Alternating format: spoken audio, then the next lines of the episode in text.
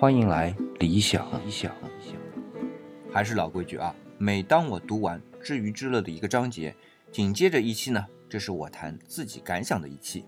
当然，这次时间间隔有点长啊，因为中间隔了个春节。那在这里呢，还是祝大家新春快乐。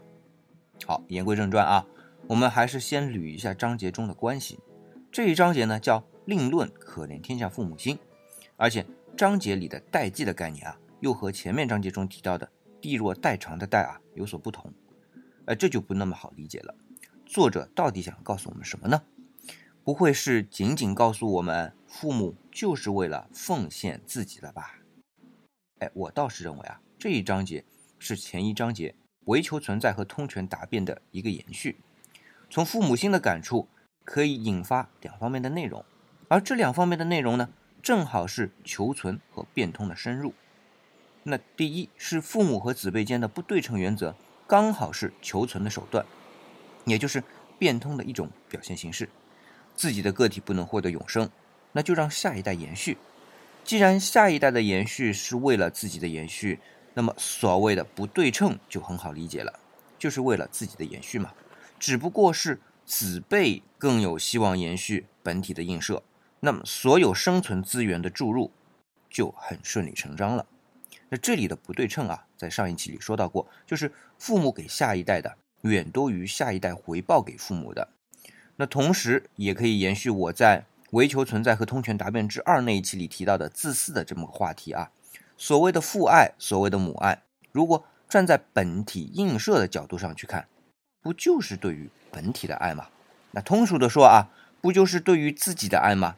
所谓的自私，似乎才是父爱和母爱的本质。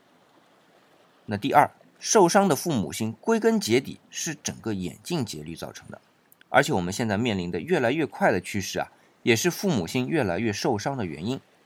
眼镜的节律越来越快，就是外部条件越来越多的表现。那外部条件又是存在可能性的体现啊，所以我们当前所处的环境是史无前例的严峻。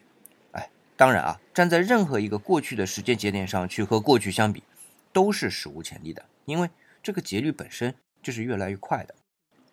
好，这两点刚好延续了上一章节的内容，也就是这一章节和前面章节的关系。那接下来呢，就聊聊我看的这一章节的想法。那书里啊有一个小节提到，中国当下社会的状态呢，和西方相比啊，显得老气横秋。比如说，西方特别关心性，而我们呢，特别讲究吃。西方是爱情价更高。裴多菲短诗里的经典名句啊，而我们呢是食不厌精，脍不厌细。哎，孔老夫子说的啊，我倒是认为这是一样的，都是求存，只不过呢表现形式不同。当人口还处在比较少，或者说族群兼并还比较频繁的时代，族群的存活还比较困难，那么在这种条件下面呢，繁殖是最有效的方式。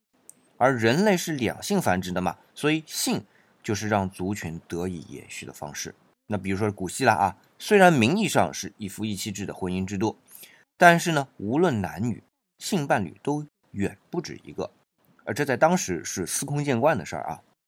那反观中国，在远古时期，也是性观念非常自然的，在母系氏族的制度下面，走婚是常态。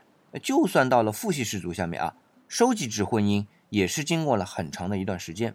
才过渡到所谓的一夫一妻多妾制，那这个时候呢，才把性包裹起来，不那么露骨。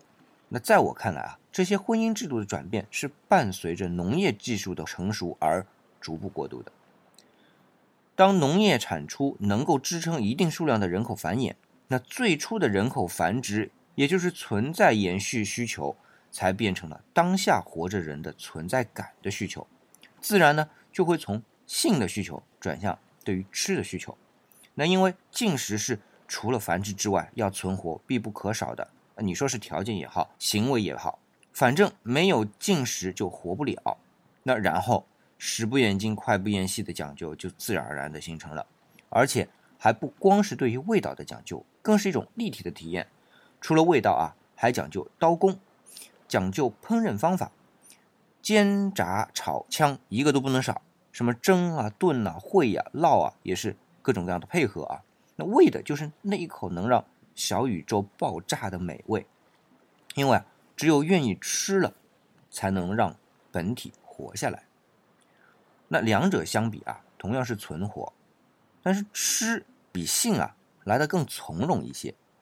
性是对于当下存活感到不确定而追求下一代的延续，吃呢，则是对当下存活的确定，才追求当下存活的质量。所以书里的观点是偏向于西方，这个啊，我是有自己态度的。